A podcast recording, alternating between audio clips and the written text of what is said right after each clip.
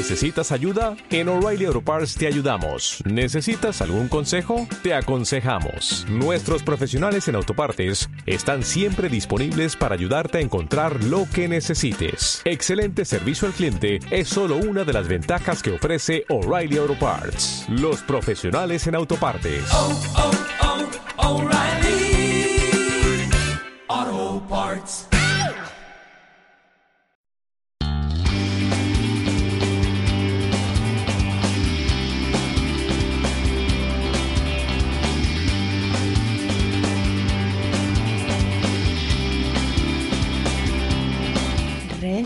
Ecofeminista.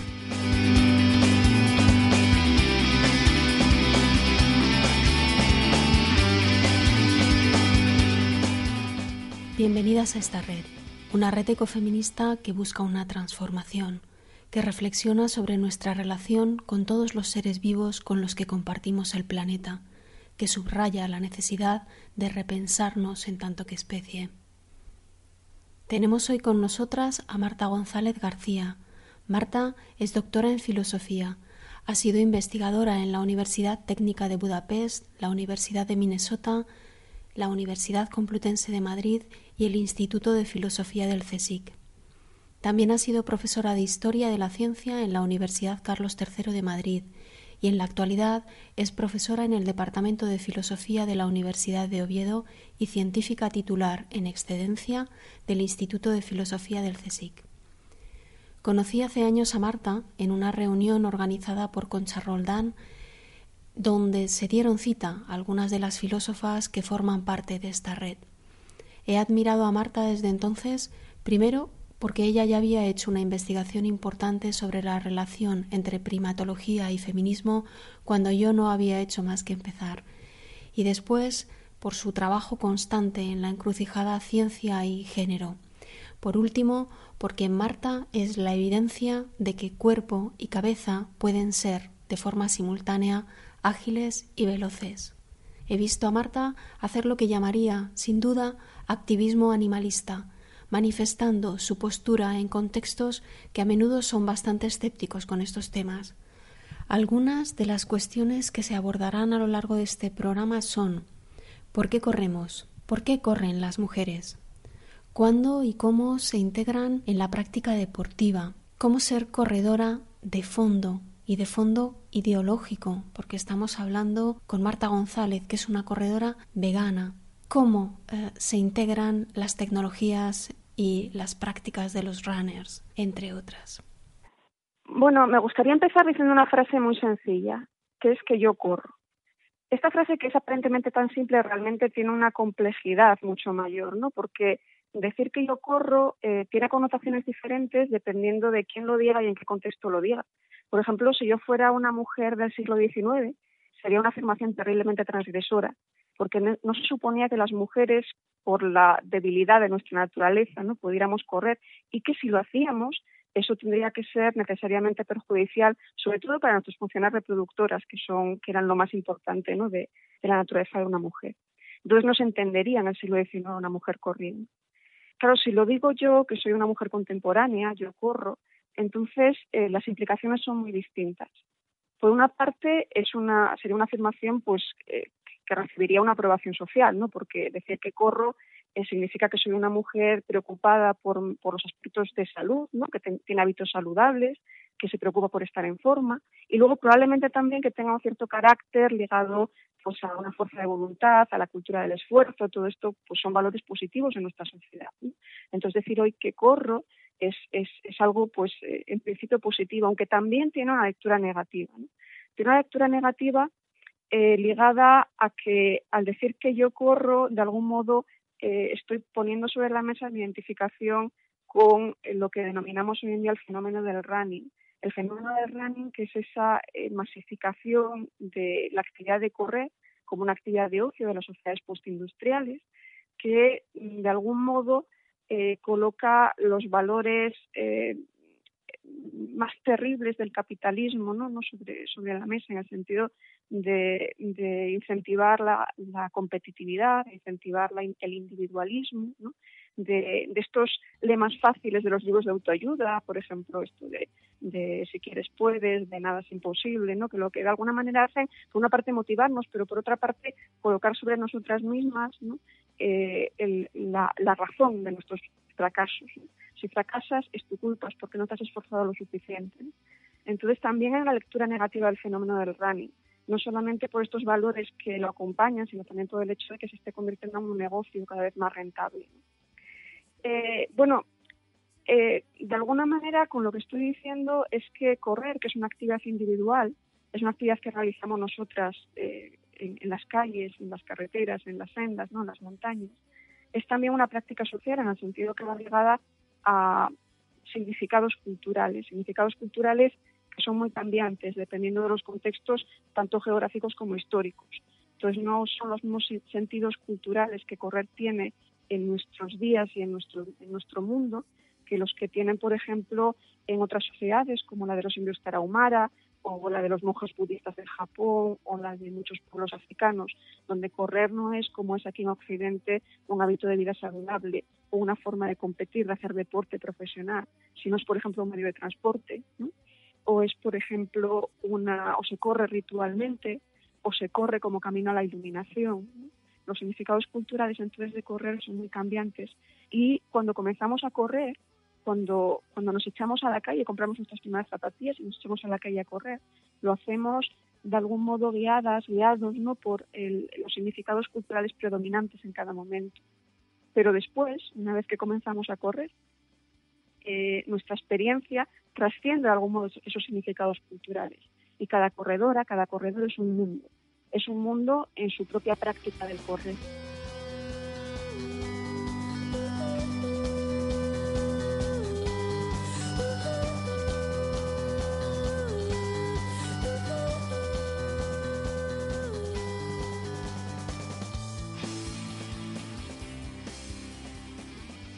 Comenzamos entonces a correr eh, siguiendo los patrones impuestos socialmente, pero luego nos quedamos probablemente por otra razón. Yo creo, si hablo por mi experiencia, ¿no? Y por la experiencia también compartida con otras personas que corren conmigo, una de estas tiene que ver con la conexión con el cuerpo, porque vivimos en sociedades, en nuestras sociedades son terriblemente digitales, cada vez vivimos más virtualmente, ¿no? más a distancia, a través de pantallas. Y esto de algún modo nos crea cierto extrañamiento con nuestro cuerpo. Eh, nos sentimos alejados del mismo. Yo diría que, tenemos una, noción de las relaciones cuerpo y mente que es terriblemente dualista. Eh, pensamos que el cuerpo es el contenedor de nuestro yo y que el yo es básicamente mental. Y yo creo que estamos equivocadísimos en esto, porque los cuerpos no los habitamos. Los cuerpos, nuestros cuerpos, somos nosotros, no habitamos en ellos, no son nuestros contenedores. Y esta, esta, este extrañamiento que hemos ido teniendo, adquiriendo con nuestro cuerpo, ¿no? a través de una vida que es muy sedentaria y que es cada vez más virtual, cada vez más digital. Eh, la práctica del ejercicio físico, en el correr, nos devuelve de una vez, de una vez por todas eh, a nuestra materialidad corporal. ¿no? solamente por las sensaciones físicas que experimentamos cuando corremos, eh, nuestra respiración, los latidos del corazón, eh, también sensaciones que, no que pueden no ser tan buenas ¿no? como la debilidad o la fatiga muscular incluso los dolores, ¿no? Pero todo eso es, lo que somos, ¿no? es lo que somos y es lo que vivimos. Y eh, la actividad física, el ejercicio físico, correr, nos reconecta con nuestro cuerpo. Porque habitualmente, además nos reconecta, nos reconecta también de maneras buenas, no, no solamente porque nos cansamos y nos fatigamos y, sentimos que nuestro corazón se acelera. Porque yo creo que, que, parte de nuestra relación con el cuerpo, eh, en, en, estas sociedades a las que me refería ahora, ¿no? esta sociedad es una relación, nuestro cuerpo lo vemos como la imagen, como la imagen que ofrecemos también a través de las pantallas.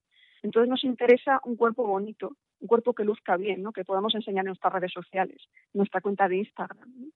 Eh, y cuando corremos, la relación con el cuerpo cambia. Lo que nos interesa no es un cuerpo bonito estéticamente, eh, que, que, se corresponda con cierta normatividad estética cultural, ¿no? sino un cuerpo que funcione.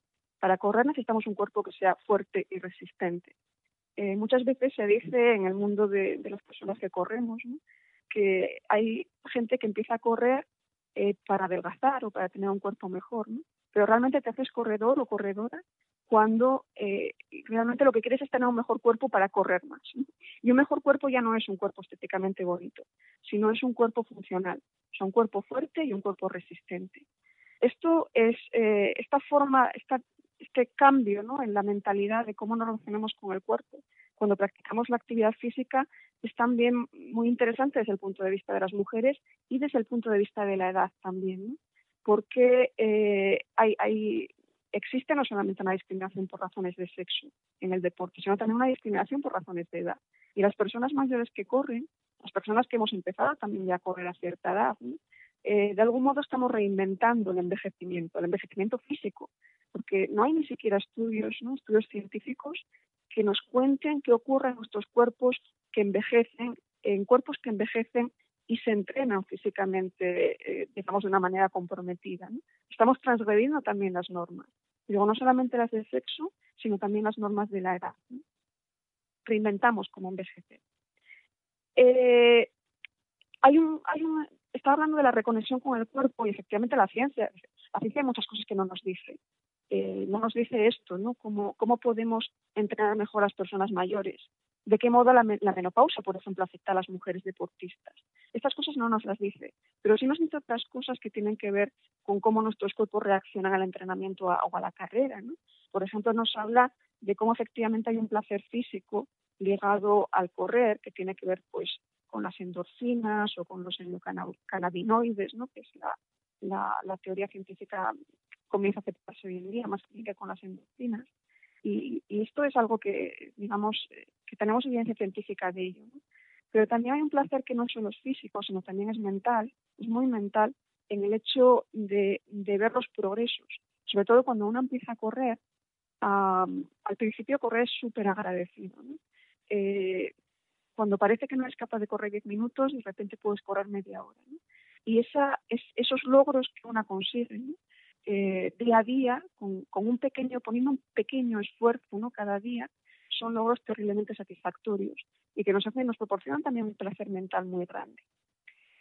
Eh, pero no solamente eso, hablaba de las cuestiones que tienen que ver con cómo reconectamos ¿no? nuestro cuerpo, nos reconectamos con nuestro cuerpo, que no es un contenedor, sino que somos nosotros mismos, a través del ejercicio físico, pero también nos reconectamos con nuestra mente, eh, porque correr no es solamente un extraordinario ejercicio físico, sino que también es un extraordinario ejercicio mental. Al correr aprendemos muchísimo sobre nosotras mismas, no solamente sobre cómo funcionan nuestros cuerpos, que aprendemos sobre músculos, tendones, fatiga, pulsaciones, ¿no? Sabemos muchísimo de todo eso cuando somos corredoras, sino que también aprendemos mucho acerca de cómo funcionamos y cómo abordamos y cómo gestionamos nuestros éxitos y nuestros fracasos, cómo nos enfrentamos a, las dificultades que nos coloca el, camino, cómo, cómo, cómo, cómo, funcionamos como corredoras, ¿no? ¿Somos sistemáticas o somos anárquicas? Eh, ¿Nos gusta correr dando vueltas a la manzana de nuestro barrio o nos gusta salir y ver mundo? ¿no? Eh, ¿Estamos eh, pendientes del reloj o, nos preferimos correr por sensaciones? cómo somos como corredoras es como somos como personas. Y correr es precisamente porque es un ejercicio tan simple, es también un extraordinario grupo de pruebas para ponernos, ¿no? nosotras mismas, a prueba, efectivamente, para ver cómo enfrentamos la, vida, porque en el fondo enfrentamos el correr como enfrentamos la vida. Y podemos jugar, jugamos a correr, y jugando a correr jugando también cómo podemos ir gestionando, cambiando nuestras formas de correr, nuestras actitudes ante el correr estamos también experimentando con cómo nos enfrentamos o gestionamos eh, las cosas de la vida, de la vida ahí fuera, de la vida real, la vida que no es el juego, que para nosotras que somos corredoras aficionadas eh, consiste el correr. Porque a mí me gusta entender el correr como un juego, ¿no? Y para, para mí yo lo entiendo así. Y, y, y en ese sentido, ese aspecto lúdico del correr es un aspecto también de libertad. La libertad de correr porque lo elegí. Lo elijo y quiero jugar a esto. ¿no? y eso pues eh, es, es, una forma, me parece muy, muy sana ¿no? de, enfrentar la, el, acto de correr, la actividad de correr.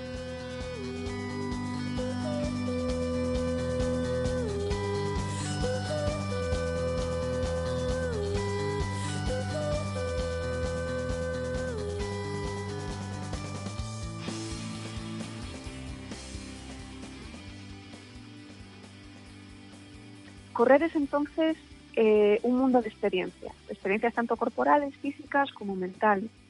Y me interesa resaltar el modo en que estas experiencias físicas y mentales son, pueden ser distintas también dependiendo de quiénes seamos nosotros, no nosotras.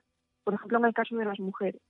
Eh, mujeres y hombres pueden empezar a correr por las mismas razones, por eh, introducir un hábito saludable en sus vidas, por estar en forma, por adelgazar, incluso por encontrarse mejor psíquicamente, ¿no? por relajarse después de un día duro de trabajo. Pero hay algunas diferencias, hay algunas particularidades ¿no? que, a las que se enfrentan, experiencias a las que se enfrentan especialmente las mujeres corredoras, que hacen que su experiencia del correr sea distinta de alguna manera de la experiencia de los hombres. Por ejemplo, decía antes, eh, nos identificamos como personas, como corredores, cuando decidimos, por ejemplo, nos gusta más correr solos o acompañados, ¿no? Somos de salir por la mañana o de salir por la noche a correr, ¿no? Para una mujer esto es no solamente una cuestión de preferencia, de que prefiera correr por la mañana o prefiera correr por la noche, de que prefiera correr sola o acompañada, ¿no? Sino también muchas veces cuestión de experiencia, de la experiencia del miedo, del miedo que da, por ejemplo, salir por ciertos lugares eh, sola eh, a, determinadas horas, ¿no? Por el miedo a las reflexiones o a los acosos. Eh, es una experiencia muy particular de las mujeres. O también el miedo que tiene que ver con la propia autoimagen, eh, esa autoimagen de la que hablaba antes de nuestro cuerpo. Muchas mujeres que comienzan a correr, por ejemplo, para adelgazar, que no están cómodas con su cuerpo, tienen que enfrentarse a ese miedo de mostrarlo. Demostrarlo porque correr no se puede correr debajo de un montón de capas de ropa, aunque hay muchas mujeres que comienzan a hacerlo así no porque sea funcional hacerlo así, sino porque no quieren mostrar su cuerpo, no se sientan cómodas en el mismo. Pero cuando llega ese cambio, ese cambio en la mentalidad, en la que pasamos de comenzar a correr eh, porque no es como la sociedad dicta que tenemos que correr, a correr porque porque ya lo hemos lo hemos eh, introducido en nuestra vida, es parte de nuestra vida y corremos porque queremos, no no porque nadie nos lo impone o porque queramos buscar un objetivo más allá. Entonces, también las mujeres comenzamos a desprendernos de las capas de ropa, ¿no? porque lo que nos interesa es correr cómodas. Y de alguna manera esa imagen, los otros, los ojos de los otros, lo que vean los otros cuando nos vean correr, pasa a un segundo plano sobre lo que es lo más importante, que es la prioridad, que es el, el correr funcional, el correr con comodidad. Y además, como decía antes, pues eh, a medida que vamos encontrándonos mejor con nuestros cuerpos, mejor en el sentido de que su funcionamiento es mejor, también comenzamos a amarlos más, independientemente de cuál sea la imagen que den a los ojos de los otros, que como decía, comienza a pasar a un, segundo plano. Eh, bueno, el, el, hecho de las mujeres corredoras tiene también, es una cuestión también interesante desde el punto de vista del deporte profesional, porque si bien hoy en día hay muchísimas mujeres corriendo, mujeres aficionadas, ¿no? que corren en los parques, en las calles, y muchas deportistas profesionales también, no siempre fue así. Eh, de hecho, durante mucho tiempo el deporte y el correr específicamente estuvo vetado a las mujeres. Como decía antes al principio de la charla, eh, se pensaba que las mujeres eh, que hacían ejercicio físico iban a tener problemas, no solamente que no podíamos hacerlo porque éramos débiles por naturaleza, sino que también este ejercicio físico afectaba a nuestras funciones reproductivas y nos iba a convertir en estériles, ¿no? Por tanto, eh, era impensable que una mujer corriera. Y de hecho, la incorporación de las deportistas profesionales, por ejemplo, a las Olimpiadas, es mucho más tardía que los hombres. Las mujeres no corren en una Olimpiada hasta 1928 y en ese año únicamente hasta 800 metros, porque más de esa distancia se pensaba que no lo, podíamos, no lo podían aguantar nuestros débiles organismos. Y, por ejemplo, eh, la maratón femenina en la Olimpiada no se introduce hasta 1984, que es hace muy poquito tiempo. Todos recordaremos probablemente la imagen de Kathleen Switzer eh, metiéndose, ¿no? la, corriendo la maratón de Boston en 1967, la imagen del director de la carrera intentando sacarla de la carrera porque estaba prohibido que las mujeres corrieran. Esa es una imagen icónica que nos recuerda que hasta hace muy poquito tiempo, hace apenas 50 años, las mujeres no podíamos participar en las carreras populares. Y, no debíamos, ¿no? según los médicos del momento, sin ninguna evidencia empírica, pero de acuerdo con eh, su saber, ¿no? Su, no conocimiento, podríamos decir, no debíamos correr las mujeres. Bueno, hoy en día eh, hay atletas profesionales, por supuesto, que, corren como, como, los atletas profesionales varones, pero de todas maneras sigue existiendo, siguen existiendo diferencias en el atletismo profesional.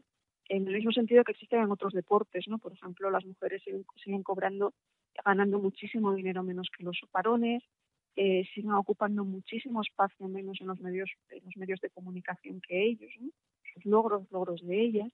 En definitiva, las mujeres deportistas, aunque hemos avanzado mucho ahí, siguen siendo deportistas de segunda, de algún modo. Y también se está viendo diferencias en, las deportistas aficionadas con respecto a los varones.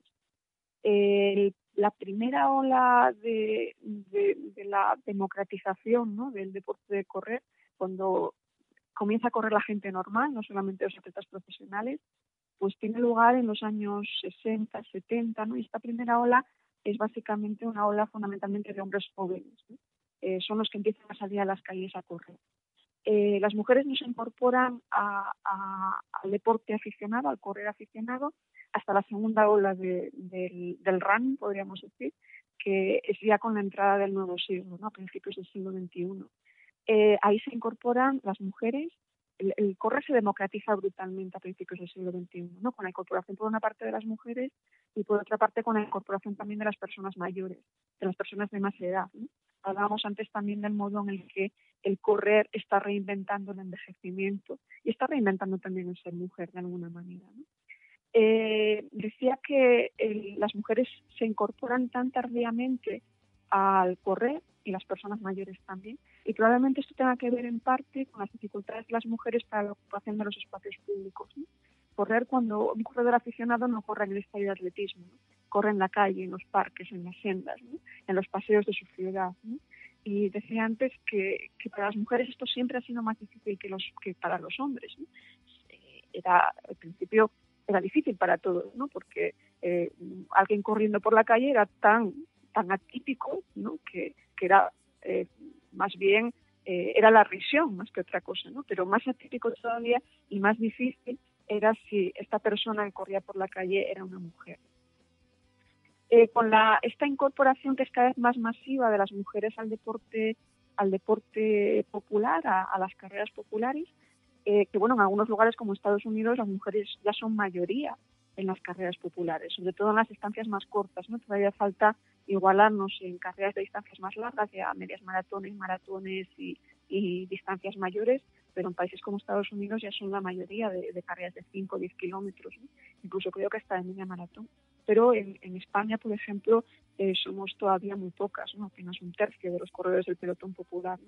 Eh, cada vez más, en distancias más cortas también, pero muchísimas menos que, que los hombres.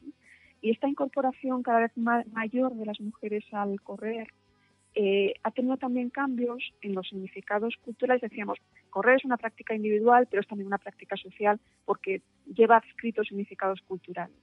Entonces decía que esta incorporación cada vez más masiva de las mujeres al correr popular, también una de sus, de, sus consecuencias es la introducción de nuevos significados culturales en lo que en la práctica del correr, más significados sociales.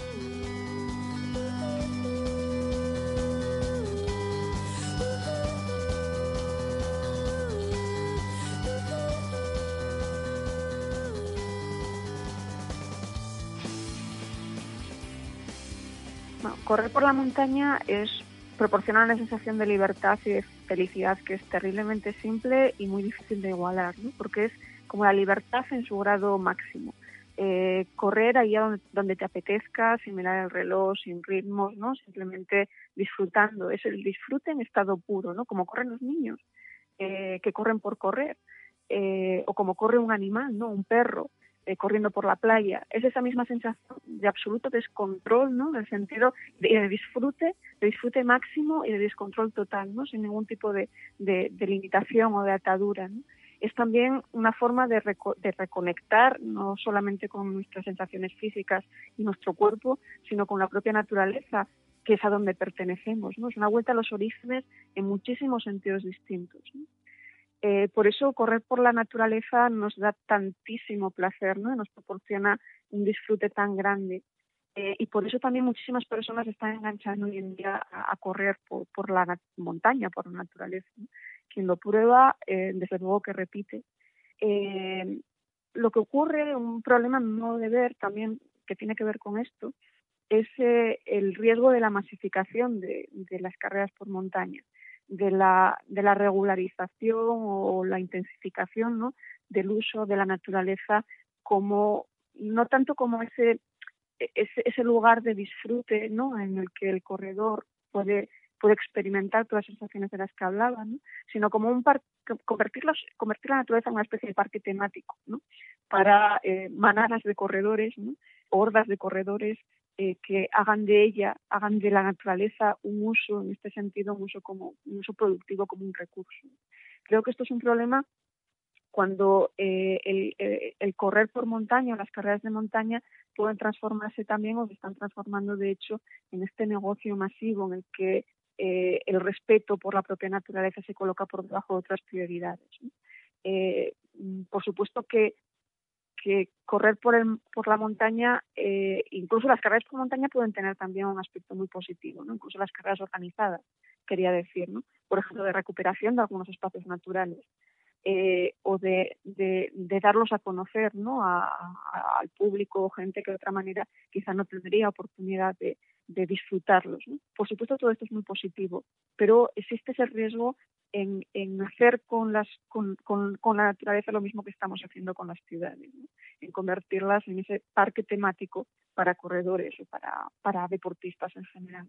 Eh, la naturaleza no es una pista de atletismo, entonces debemos, nuestro tratamiento de la misma tiene que, ser de una manera distinta, ¿no? como tratamos las pistas de, atletismo. Y tiene que basarse en el respeto sobre todo. porque eh, últimamente también en el mundo del correr popular abundan los discursos relacionados con la conquista, ¿no? Eh, las redes sociales están llenas de héroes, de héroes que cada fin de semana no conquistan algo, conquistan una montaña, por ejemplo, porque han hecho una carrera en el monte de su pueblo. Entonces son guerreros, conquistadores, ¿no? Todo ese discurso que, que va ligado muchas veces a, a, la forma en la que se nos presentan o se nos venden las carreras, ¿no? sobre todo las carreras eh, en la naturaleza. Eh, y cómo nosotros mismos o muchos de los corredores no se presentan a sí mismos, se presentan su experiencia de vivir en la naturaleza.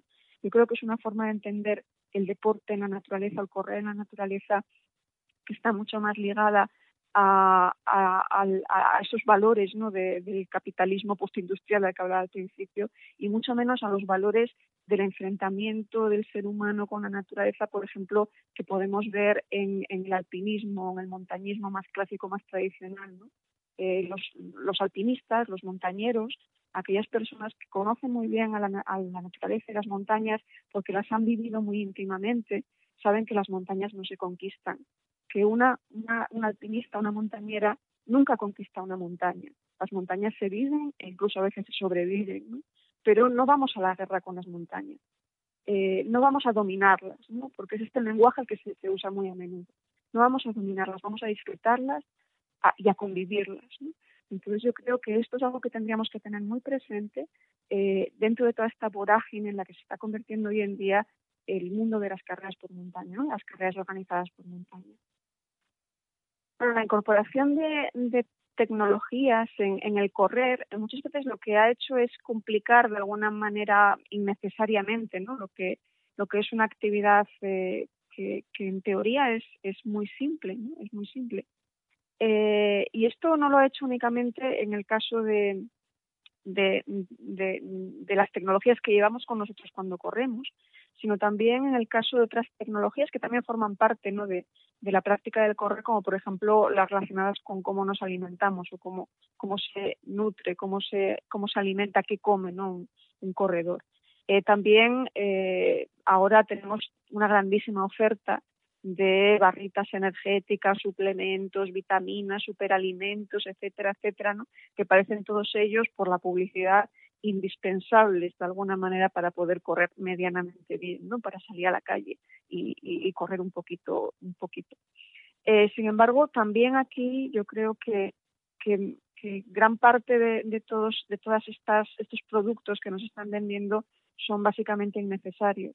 Un deportista, una corredora, un corredor tiene por supuesto que estar bien alimentado, pero que estar bien alimentado eh, puede ser y es de hecho mucho más simple que todos esos productos ultraprocesados y que nos venden en las estanterías de los comercios.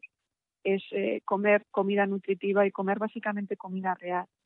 Eh, en este sentido, me gustaría hablar también de cómo es posible también pues practicar en perfectas condiciones físicas el deporte de correr con, con, una alimentación, no solamente una, alimentación basada en comida natural, sino también con una alimentación basada en plantas, una alimentación vegetariana o vegana. Hay ciertos mitos que rodean al hecho de que eh, el, esfuerzo físico eh, prepararse para el esfuerzo físico o someterse al esfuerzo físico necesita el aporte eh, que proporcionan las proteínas de origen animal, que es eh, como complicado ¿no? poder rendir bien o, estar fuerte ¿no? y ser fuerte y resistente, que es lo que, lo que necesitamos las corredoras, comiendo únicamente vegetales y sin embargo eh, tenemos una amplia evidencia y experiencia ¿no? de muchísimas corredoras y corredores eh, tanto a nivel profesional como de élite no como a nivel popular o, aficionados aficionadas que pueden realizar perfectamente su práctica deportiva eh, siguiendo dietas veganas a nivel profesional pues podríamos citar por ejemplo a Scott Touré, que es el grandísimo ultramaratoniano estadounidense que tiene además un libro precioso ¿no? que se llama Correr, Vivir, eh, en el que cuenta su experiencia como ultramaratoniano eh, vegano ¿no? y también pues nos, nos da un, montón de recetas muy, muy sabrosas y muy nutritivas para, para poder alimentarnos bien siendo veganos. También eh, en el mundo del atletismo probablemente uno de los, de los veganos más conocidos sea Carl Lewis, el hijo del viento, ¿no? el, el famosísimo velocista norteamericano que también era, era, era vegano eh, y, mujeres veganas, deportistas veganas eh, importantes y relevantes también las tenemos en el mundo de las carreras de montaña, por ejemplo Lizzie Hawker, que fue varias veces ganadora del Ultra Trail del Mont Blanc, eh, o Emily Forsberg, que es una, una corredora de montaña también actual, que, que, también ha decidido en los últimos tiempos adoptar una dieta vegana. Y esta dieta en ningún momento les ha restado a estos atletas la posibilidad de rendir a un buen nivel, al buen nivel que están rindiendo. Eh, mm, comer eh, vegano, seguir una dieta vegana y rendir bien a nivel deportivo no tiene un grandísimo misterio. Eh, a los veganos no nos faltan proteínas, no nos falta la posibilidad de ingerir las proteínas que necesitamos para estar bien alimentados para correr. normalmente se piensa que la dieta vegana es, es escasa en proteínas y puede ser que así lo sean algunas personas veganas, ¿no? pero no porque no haya disponibilidad en los nutrientes vegetales de esas, necesidades proteicas que tenemos, sino porque el patrón cultural llegado ¿no? Eh, en, nuestros hábitos de alimentación eh, coloca las porciones proteicas en la carne y el pescado. Entonces, cuando decidimos adoptar una dieta vegana y sacamos la carne y el pescado de nuestros alimentos, la carne, el pescado y los huevos y los lácteos, ¿no? pues parece que nos quedamos sin opciones, cuando realmente las opciones que tenemos dentro del mundo de los vegetales son amplias y abundantes. ¿no? Y son muy simples, muy nutritivas y muy tradicionales, básicamente las legumbres. Entonces, eh, necesitamos incorporar eh, las legumbres de una manera importante a nuestra dieta, de manera que nos puedan proporcionar, porque pueden, de hecho, ¿no? las legumbres, incluyendo la soja, que es una legumbre más, ¿no? incluyendo la soja en nuestra dieta, pues puedan proporcionarnos esas proteínas ¿no? que eh, animales que ya no estamos, que ya no consumimos. Luego, por supuesto, también los deportistas veganos, como, como todos los veganos en general, tienen que eh, tener la precaución de ingerir también sus, sus eh, raciones de, vitamina B12, porque es una vitamina que sí es cierto que únicamente está presente en la carne, ¿no? pero porque los piensos de los animales están, digamos, fortalecidos con, con la B12, con lo cual no, los veganos que no eh, toman esa carne pues necesitan una fuente alternativa de vitamina B12. Entonces, básicamente, con algunas eh, precauciones muy simples, muy simples y muy fáciles de, llevar a la práctica, no llevar a cabo. Eh, por supuesto, se puede seguir una dieta vegana perfectamente sin ningún tipo de tipo de problema y tener un rendimiento deportivo pues eh, normal. luego, además, para las personas que tenemos un compromiso con el veganismo que, que, no está tan no está ligado al tema de salud o el tema de rendimiento, sino al animalismo, ¿no? a la defensa de los animales, ser vegana y ser deportista eh, tiene también otros aspectos, otras cuestiones distintas aparte de la alimentación, ¿no? Por ejemplo, el hecho de eh, la preocupación por lo, que los productos que utilicemos eh, no solamente los alimentarios, sino también, por ejemplo, los que están relacionados con, el vestido, el calzado, ¿no? no utilicen productos animales, o también la preocupación por el uso de animales de alguna manera en la práctica de nuestro deporte, por ejemplo, cuando, cuando ofrecen productos eh, de carne, ¿no? tipo jamones o embutidos, etcétera, como premios en las carreras. Esto realmente, pues como, como veganos, ¿no? nos, nos coloca en situaciones en las que eh, necesitamos pues eh, hacer, hacer declaración pública ¿no? de nuestro compromiso y son bueno pues eh, momentos momentos digamos podríamos decir de alguna manera de, activismo ¿no? En el mundo de las carreras.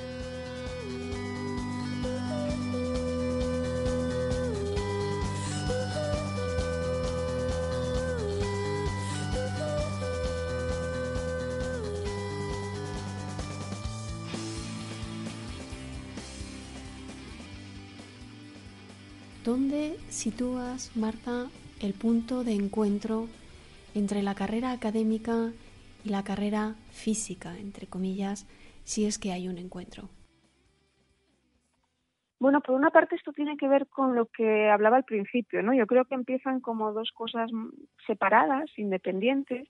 Empiezo, yo empiezo a correr para estar en forma, o como decíamos antes, hay, hay eh, significados culturales, eh, persistentes ¿no? en las razones por las que la gente empieza a correr.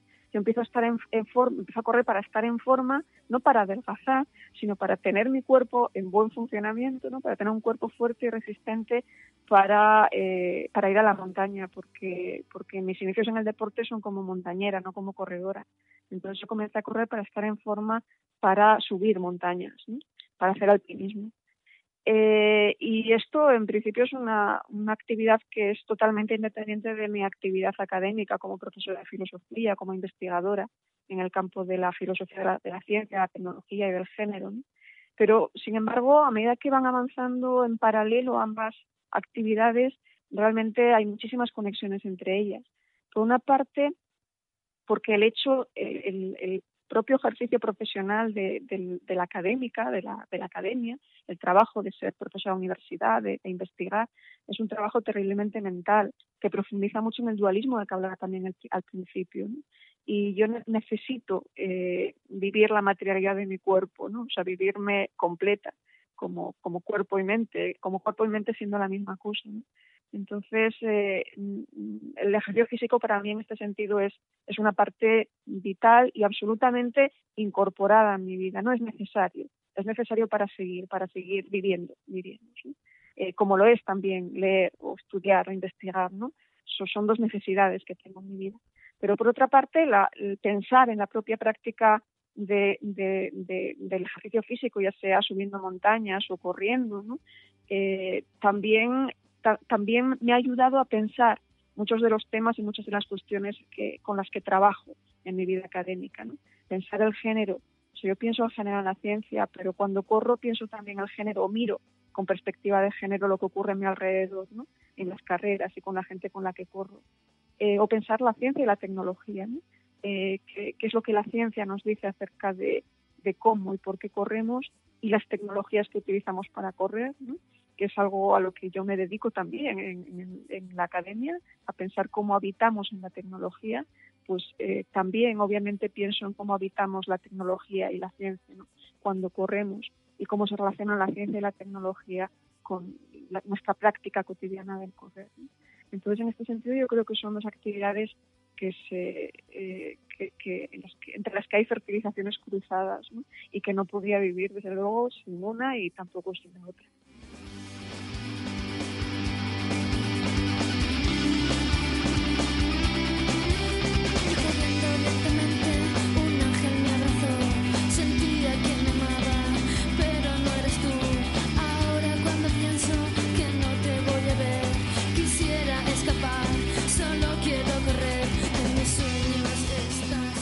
Gracias a todas por acompañarnos una vez más. Gracias de nuevo a Isbel e Iluminados. Ojalá este programa haya alimentado en vosotras las ganas de volar, con la mente en el cuerpo.